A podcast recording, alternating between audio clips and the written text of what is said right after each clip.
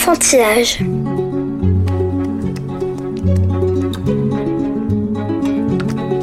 Ma poupée va manger des poissons bien salés. Alors, Gruffalo, dit la petite souris. tu as vu? Tout le monde a peur de moi.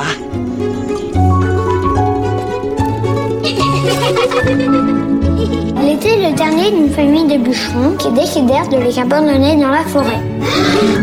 Enfantillage, le rendez-vous des livres pour enfants.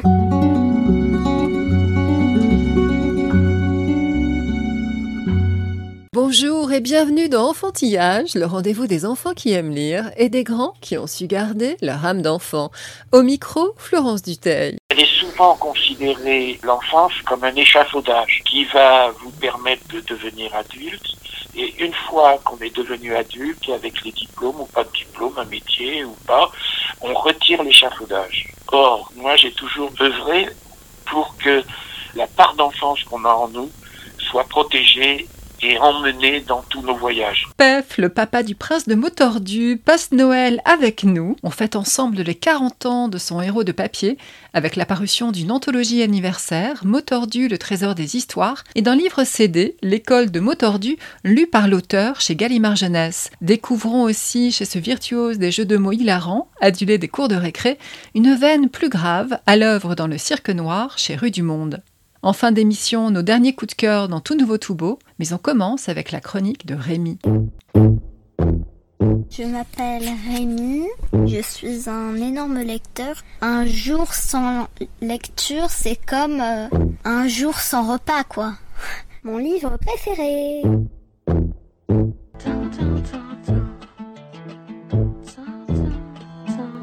Aujourd'hui, je vais vous parler du temps des mitaines de Loïc Clément, illustré par Anne Montel. Imaginez le cauchemar. Coller un samedi matin au CDI slash salle de retenue avec le cahier du collège et ordre de rédiger sur place, sous les yeux du dirlo, une dissertation de mille mots, sous peine, en cas de non-exécution, de voir la punition reconduite tous les samedis jusqu'à la nuit des temps, enfin la fin de l'année quoi. Décidément, les habitants de la vallée des Mitaines ont beau être des animaux, ils font vraiment tout comme les humains, y compris les débuts de week-end tout pourris. Puisque les voilà tous dans la même barque, si l'on peut dire, les cinq collégiens sont bien obligés de composer ensemble avec leurs différences. Céleste l'oursonne, as de la téléportation, est en mode bisounours. Elle veut que l'univers entier vive en harmonie et que tout le monde se prenne la main. Ce qui n'est pas précisément le cas de son voisin Caius, chat angora aussi blanc que ses idées sont noires, teigneur récidiviste qui s'en prend aussitôt au minuscule souriceau prospère pour lui piquer son goûter. Ce qui a le don d'exaspérer Angus Goupil, le fort en thème qui voudrait continuer en paix ses équations et son combat contre l'ultra-crépidarianisme. Vous savez, cette maladie contagieuse très en vogue sur les plateaux télé qui consiste à donner son avis sur ce qu'on ne connaît pas. Quant à Nocte la gothique, impressionnante chauve-souris du nom de Stoker, comme le créateur de Dracula, elle n'est pas non plus d'humeur à se laisser marcher sur les ailes, qu'elle a d'ailleurs d'un très beau noir de jet. Mais alors que l'ambiance tourne à l'orage, les voilà calmés net. Leur dimension spatio-temporelle mute subitement, ils se retrouvent tous prisonniers d'une geôle quantique au mur en bulle magnétique. Le moment idéal pour se livrer à quelques confidences à la faveur d'un jeu d'action ou vérité où il n'y aurait que l'option vérité. Le roman change alors de dimension. Quand on est confiné dans une sorte de boule de neige qui risque à chaque instant de vous tuer en vous compressant jusqu'à l'écrabouillage, on se dit tout sans enjoliver. Ce n'est pas la première fois qu'on rencontre Céleste, Prosper et Goupil. Ce dernier est carrément le héros à part entière d'une série à son nom, Professeur Goupil, où ce solitaire invétéré tente d'apprendre à vivre avec les autres. Et avec l'ours et la souris, il apparaît en second plan dans la série source de 3 BD qui s'appelle aussi Le temps des mitaines, qui se passe 20 ans après et dont le roman est donc le prequel. Ils sont les parents des protagonistes des trois tomes, Polar avec disparition d'enfants pour le premier, Chronique sociale pour le deuxième, et Folle histoire de bébé zombie vengeur dans la toute dernière livraison. Avec sa mairie en buste de Marianne, sa banque en porte-monnaie et son mélange unique de loufoquerie, de surnaturel et de belle écriture, le temps des mitaines forme un univers fascinant et cohérent, à la fois très drôle, d'un humour ado souvent grinçant et défiltré, et profond quand il s'intéresse à des thèmes aussi divers et poignants que la peur d'être rejeté, les petits producteurs asphyxiés par la grande distribution ou l'enfance maltraitée. Je vais vous lire un extrait. Noct avait été élevé dans une communauté simple et austère de la vallée des Mitaines, qui s'était toujours tenue à l'écart du progrès et des influences extérieures. La première règle des chamis était N'oublie pas que tous ceux qui ne sont pas comme nous sont des vilains, pas beaux. Et de fait, les chamis vivaient entre eux, travaillaient entre eux et s'aimaient entre eux. C'était ainsi et pas autrement. Noct avait reçu l'enseignement de ses parents lorsqu'elle était enfant. Néanmoins, depuis l'âge de 12 ans, la loi l'obligeait à fréquenter l'école publique, tout en se gardant bien de frayer avec les élèves. La tête bourrée à rabord des recommandations de ses parents, l'exhortant à se tenir éloignée des autres, elle avait pris l'habitude de faire sa vie dans son coin, le plus discrètement possible, piégée par des injonctions paradoxales. D'un côté, les obligations imposées par la communauté dont on est issu et qui sont une partie de notre identité, et de l'autre, la fréquentation contrainte de camarades de classe et de professeurs qui ouvrent petit à petit des perspectives différentes et nous questionnent sur les choix isolationnistes des nôtres. Entouré de Prosper, Céleste, Angus et Caius, ce jour de colle apparaissait pour le moins paradoxal aux yeux de la jeune fille. Bien que coupée du reste du monde, Noct avait en effet le sentiment de n'avoir jamais été plus proche d'en faire partie, puisque exceptionnellement elle côtoyait de près certains de ses représentants. Le roman Le temps des mitaines de Loïc Clément, illustré par Anne Montel, paraît chez Little Urban et les BD chez Dargo. Retrouvez la chronique de Rémi sur le site d'enfantillage.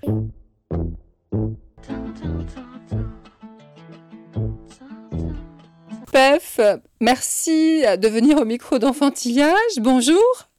Bonjour. On vient d'écouter Rémi qui, comme à chaque émission, nous a parlé de sa dernière lecture et ça m'amène à vous poser la première question rituelle d'enfantillage. Pef, quel enfant lecteur étiez-vous? Écoutez, il faut remonter très très loin en arrière. Hein. C'était la guerre.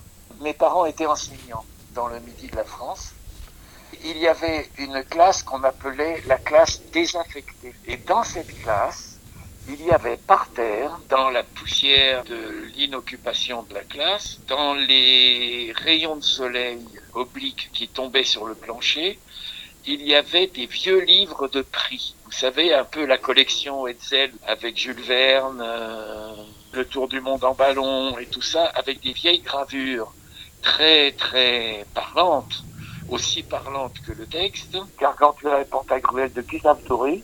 Et je passais mes après-midi le ventre sur le plancher chaud de cette classe désaffectée, ne sachant pas lire, mais tombant dans la marmite de la future lecture. Et très tôt, j'ai eu ce goût de tourner les pages, de regarder les images, jusqu'à ce qu'un jour, je suis un peu comme Marcel Pagnol, ma maman étant institutrice, j'ai appris à lire tout seul parce que j'étais tout petit, je la regardais au tableau. Lorsqu'il a fallu que j'entre au CP, je savais déjà lire. Et je me souviens la première fois sur mon cahier, à l'encre violette, ma plume, j'ai écrit la lettre O.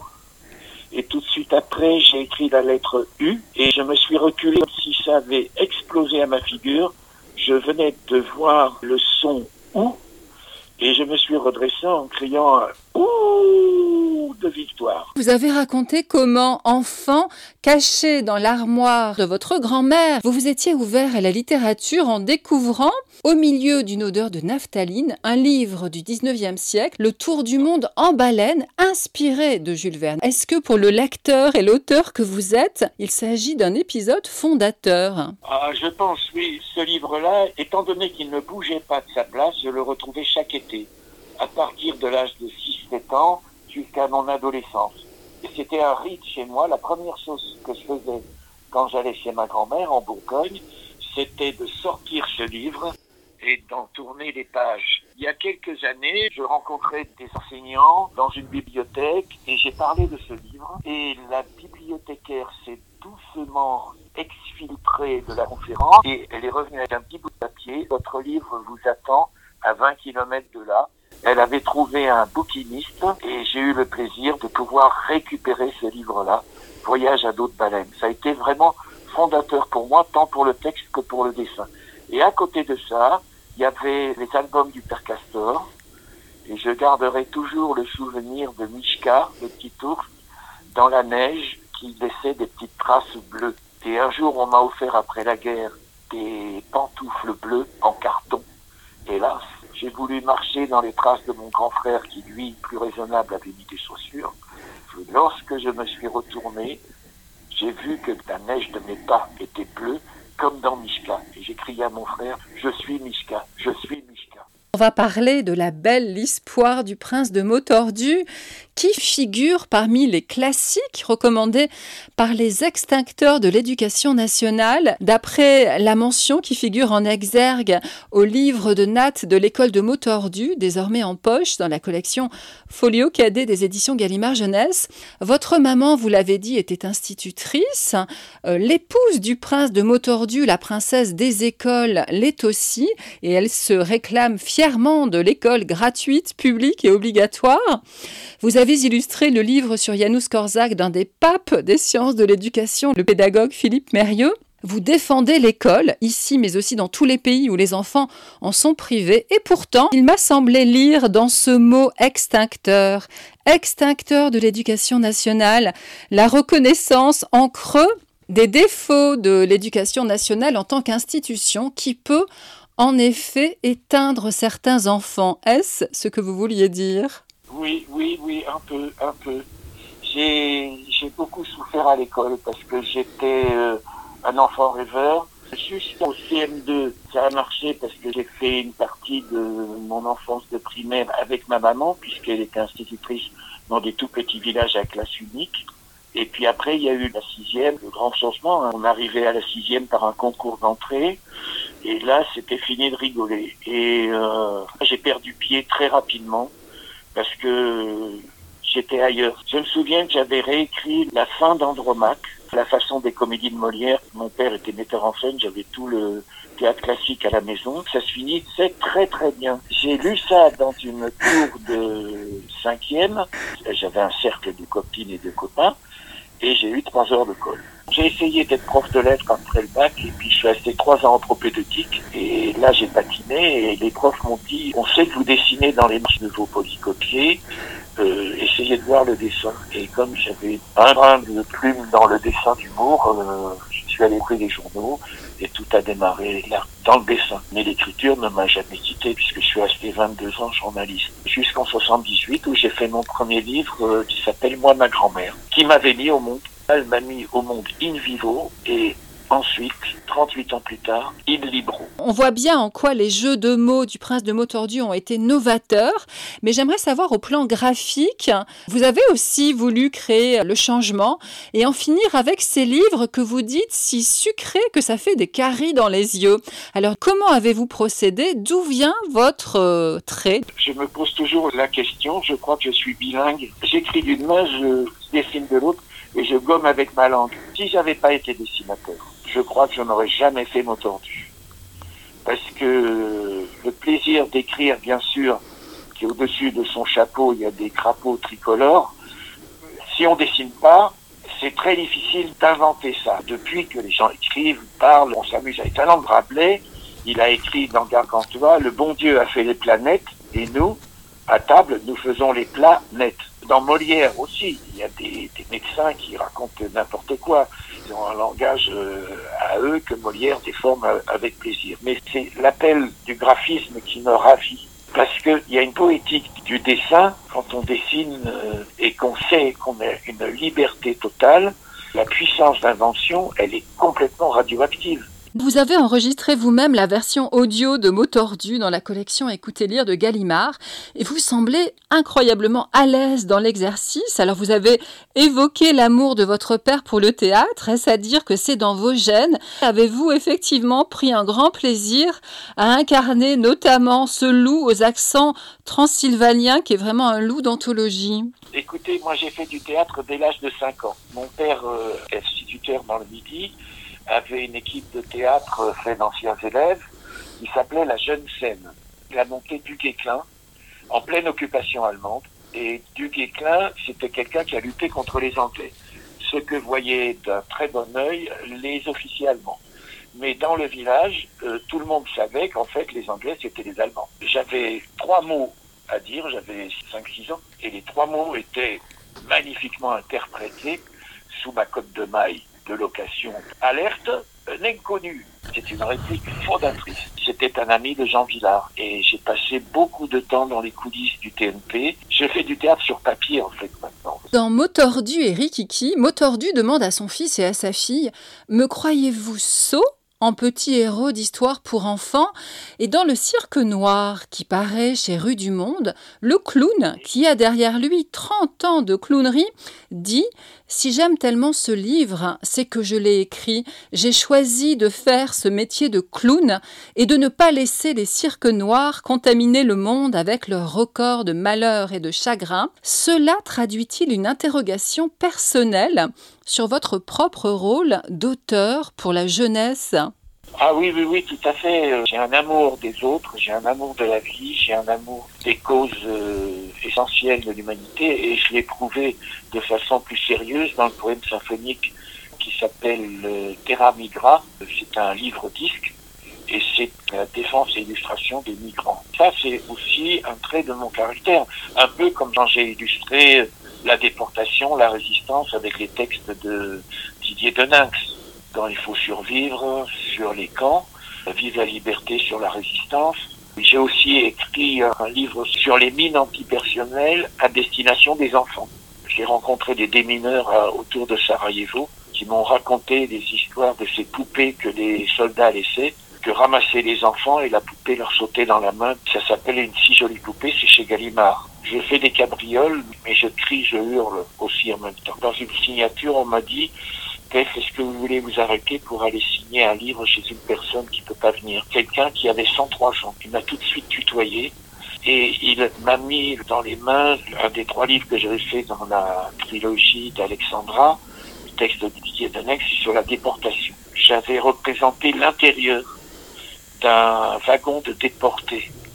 Il n'y a jamais eu de photo de prise. Cette personne à qui on avait offert le livre, quand il est tombé sur cette page, il a dit je veux voir la personne qui a dessiné ça. Parce que je me suis retrouvé euh, 50 ans en arrière. Ce dessinateur n'a jamais connu ça, mais il a réussi à me faire replonger. On s'échangeait euh, des lettres et euh, toujours sur euh, l'enveloppe, il était écrit Ami entendu, trois On parlera du thème de Terra Migra, mais je souhaitais euh, quand même vous interroger sur votre relation, semble-t-il, contrariée à la musique. Non, je n'irai pas à la musique, c'est la musique qui viendra à moi. Faites-vous dire dans le récit doré du prince de Motordu à votre héros éponyme, qui refuse de se rendre à un concert malgré les supplications des enfants. Et comme vous, vous le racontez dans 8 ans de violon, un cahier de musique autobiographique aussi chez Gallimard, le prince de Motordu a souffert de ces huit années d'apprentissage violent du violon. Et vous avez dit aussi, mon dessin, c'est mon instrument de musique. Alors pourquoi est-ce que votre relation à la musique a semblé si douloureuse? Et est-ce que c'est derrière vous maintenant que vous avez co-signé une œuvre symphonique, Terra Migra, donc, euh, avec euh, Marc-Olivier Dupin? J'ai adoré le violon, mais j'ai beaucoup souffert de la façon dont on me l'a appris. Parce que c'était une façon très brutale, avec des coups sur les doigts. J'aimais tellement la musique pour épater les copains, il m'arrivait de jouer du violon à bicyclette, en lâchant le guidon. Et j'arrivais à contrôler, parce que les copains des mômes, euh, on est des vrais chars. J'adorais improviser aussi au violon. Un jour, dans la neige qui tombait, une vieille dame m'a dit alors mon petit on joue du violon et je me suis arrêté j'ai dégagé la fermeture éclair de la housse en toile qu'avait fabriquée ma maman pour protéger la boîte à violon et j'ai joué dans la neige pour la vieille dame et mon frère a couru en avant de moi il est allé à la maison il a dit Pierrot est devenu fou il joue du violon à une dame Et en parlant de musique, bien sûr, je ne peux pas manquer de vous poser la question. Vous avez illustré les fabulettes d'Anne Sylvestre. Comment s'est passée votre collaboration? Anne, j'ai eu beaucoup de chagrin et ce chagrin perdure. J'ai fait une dizaine de pochettes. Euh, pour elle, il y avait les chansons pour et il y avait les fabulettes. J'étais critique musicale dans une revue et un jour, euh, entre Bobby Lapointe, Brel, Ferré ou Brassens, je me suis intéressé à Anne Sylvestre. Elle m'a dit, euh, est-ce que vous voudrez faire la pochette du premier chanson pour pour les tout petits? J'ai dit oui, oui, oui.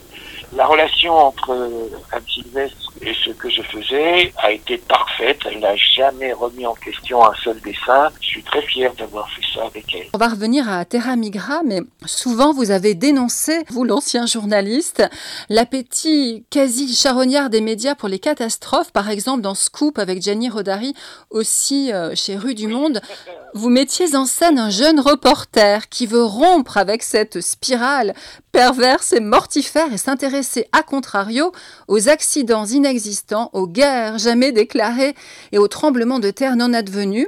Et dans Terra Migra, vous avez réussi à dépasser l'écume des jours, justement, en transformant la tragédie contemporaine des migrants en une œuvre d'art. On y entend la terre dans la voix de la soprano Marion Tassou qui interroge l'humanité mêlée, déboussolée sur ses petites paix et ses grandes guerres, jusqu'au crescendo final où le cœur des enfants de la maîtrise de Radio France répond au violoncelle pour célébrer le dormeur d'un autre Val, donc en référence au poème de Rimbaud. Et c'est Eilan, l'enfant noyé sur un coussin de sable, écrivez-vous. Vous reproduisez l'image iconique de ce petit Syrien mort noyé le 2 septembre 2015 à l'âge de 3 ans. D'autres artistes comme Banksy, comme euh, Ai Weiwei, d'une façon controversée, il s'est fait photographier dans la position d'Eilan. Alors vous, vous avez ressenti en tant qu'artiste une urgence à écrire euh, sur ce drame Oui, oui, parce qu'il y a plusieurs drames dans l'opus Terra Migra. Il y a le drame euh, de celui qui reste euh, indifférent à la misère du monde. Il y a le drame de Fol Espoir, l'autre personnage qui n'arrive pas à se faire entendre. Il y a aussi la longue cohorte des gens malheureux, les Tutsis, les Manouches, les Juifs, les Indiens, les Aztèques et tout ça. C'est un cœur parlé qui est très très bien mené par les artistes de Radio France. et puis il y a aussi ce drame des lames. C'est quelque chose qui est inadmissible. Et tant que j'aurai la force de dénoncer des choses comme ça, je le ferai. Je le ferai. Vous avez rédigé une liste générale de tous les enfants du monde et vous vous êtes engagé pour les droits des enfants, notamment avec Alain Serre, chez Rue du Monde, avec lequel vous avez publié un grand livre des droits de l'enfant et sa version pour les plus jeunes, qui ont été mises à jour et republiées récemment à l'occasion des 30 ans de la Convention relative aux droits de l'enfant. Vous vous sentez une obligation morale, vous, en tant qu'auteur adulé par des foules d'enfants et des générations d'enfants, de vous faire leur porte-voix Oui, oui, parce que je pense que elle est souvent considérée l'enfance comme un échafaudage qui va vous permettre de devenir adulte. Et une fois qu'on est devenu adulte, avec les diplômes ou pas de diplôme, un métier ou pas, on retire l'échafaudage. Or, moi, j'ai toujours œuvré pour que la part d'enfance qu'on a en nous soit protégée et emmenée dans tous nos voyages. C'est inséparable, c'est insécable. Je voudrais pour euh, conclure parler de votre tout dernier livre, Le Cirque Noir, on l'a déjà évoqué un petit peu tout à l'heure, qui paraît chez Rue du Monde et qui résonne étrangement avec l'actualité. Alors au début c'est très noir, venez nombreux, devenez malheureux, le cirque tient parfaitement les promesses de son slogan publicitaire, jusqu'à ce que soudain un nez rouge surgisse, la couleur réapparaît alors et soigne le monde. Vous avez dit du cirque noir, il s'agit d'une histoire de contamination inversée où c'est le bonheur qui est contagieux, alors est-ce finalement encore une fois la métaphore de votre rôle de créateur tel que vous le concevez, redonner des couleurs à un monde dont la réalité est bien sombre? Mais oui, parce que ce livre-là, je l'ai dessiné pendant le confinement, au mois de mars, le premier confinement. Tout le monde était un petit peu perdu, ça n'a pas beaucoup bougé de ce côté-là. Et peut-être que la boule rouge, c'est la molécule qu'on va peut-être trouver pour en finir avec cette pandémie. Pef, merci d'être venu au micro d'enfantillage. Merci enfantillage, merci de votre tendre sollicitude envers mon travail, c'est vraiment très émouvant. Je suis très très content de cette interview. Retrouvez l'interview intégrale de Pef sur le site d'enfantillage.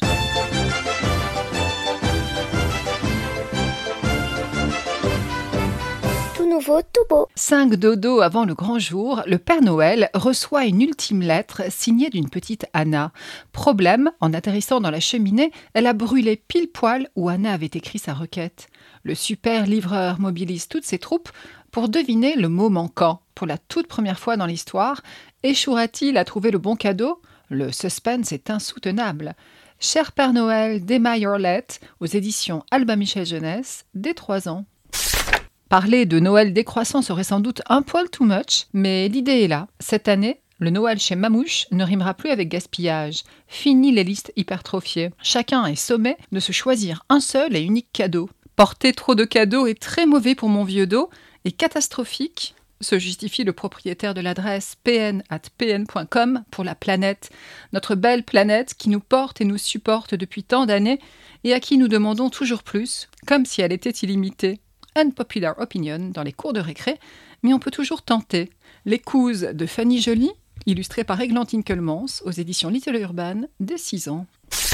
Est-ce un arbre enchanté, type sapin de Noël, une bulle de savon ou une planète habitée? Qu'est-ce que tu vois? Tu peux tout imaginer. Le dernier opus de David Carter, le surdoué du pop-up, est une merveille de livre à système, sculpture de papier et invitation à créer. Livre à jouer plus œuvre d'art égale le plus beau des cadeaux. Imaginons aux éditions Gallimard Jeunesse dès 3 ans. Tout nouveau, tout beau. Noël est la saison rêvée pour lire des contes. Petite sélection. Dans sa psychanalyse des contes de fées, Bettelheim voyait dans le loup une projection de la méchanceté de l'enfant. Dans la version transalpine du Petit Chaperon Rouge, l'animal féroce cède la place à une ogresse, sorte de Shrek au féminin, dont l'attirail de bijoux peine à masquer l'hyperpilosité et la fureur anthropophage. Ailleurs, le loup s'est mué en bouc, ultime variation à l'italienne, la mère chevreau lui farcit le ventre non plus de pierre, mais de bogues de châtaigne hérissées de piquant. L'ogresse poilue et autres histoires de Fabienne Morel et Déborah Di Giglio, illustrées par Nathalie Chou aux éditions Syros dès 6 ans.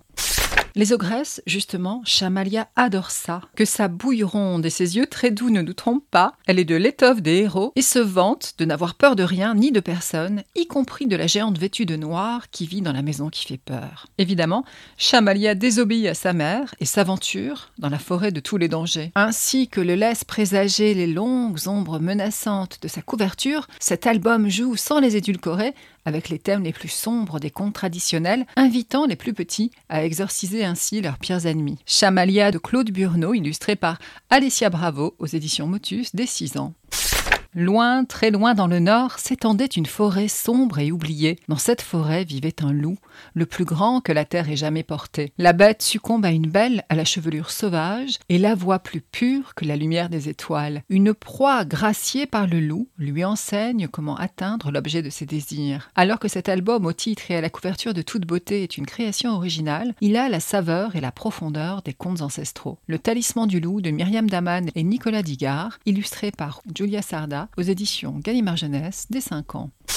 Les contes de Grimm passent parfaitement la rampe de leur adaptation en BD. Les méchants, cadrés serrés, y sont glaçants, et la caricature souligne combien leurs noirs dessins sont desservis par leur indécrottable bêtise. Transfigurés par le 9e art, ces contes de Grimm qui figurent au programme des 6e se parent d'un attrait inédit et incontestablement moderne. Les contes de Grimm, adaptés par Béatrice Beauté et Terkel Risberg aux éditions Casterman dès 6 ans, L'album XXL, à la recherche du petit chaperon rouge, aurait dû plutôt s'appeler À la recherche du loup perdu. Au fil des pages de plus en plus sursaturées de détails que la fillette parcourt d'un pas décidé, les personnages des plus célèbres univers enfantins, contes, fables et romans font un caméo. Pinocchio, La Reine des Neiges, Poussé ou Le Corbeau et le Renard, tous répondent présents dans ce cherche et trouve tourbillonnant et géant. De Nadine Brincombe, illustré Maureen Poignonnec aux éditions Little Urban dès 6 ans.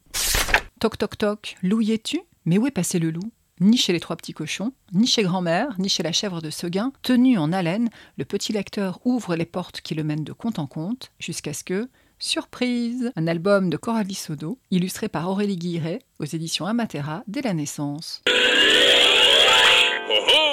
Dans Aladdin de la même Aurélie Guiret, l'interactivité passe par Louis, puisque l'enfant est invité à jouer les ingénieurs du son. À lui d'activer l'une des 16 pastilles cartoon aux couleurs locales pour illustrer la lecture de ce conte des mille et une nuits. Plus que jamais, la lecture est un jeu. Aux éditions Gallimard Jeunesse Sonore, dès 3 ans. Je m'appelle Chaprouchka Maka. Et toi, vieux loup pelé, nous tout doux Oh, tu sais bien qui je suis. Mister Wolfilupo, le dernier loup de la forêt. Mais dis-moi, Chaprouchka, où vas-tu de ce pas, Ibetagami? Je vais chez grand-mama lui porter cette galette et cette garafe de limonade. Trente langues se répondent dans cette version colorée du Petit Chaperon Rouge. Crise environnementale oblige, les rôles sont redistribués. Le loup devient un gentil militant écolo, prêt à tout pour replanter des garabes, arbres en Wolof, et ainsi sauver notre planète Terre, Pachamama en quechua. Mister Wolfilupo se hâte taf taf par le stig le plus court. Ah, quel climat, quoi la calor Il arrive chez grand-mama et knock à la babe. Toc, toc, toc.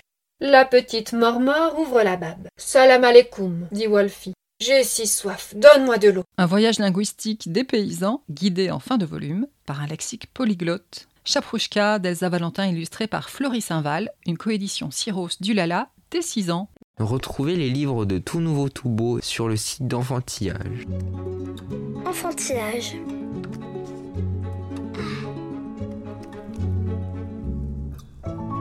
Enfantillage, le rendez-vous des livres pour enfants.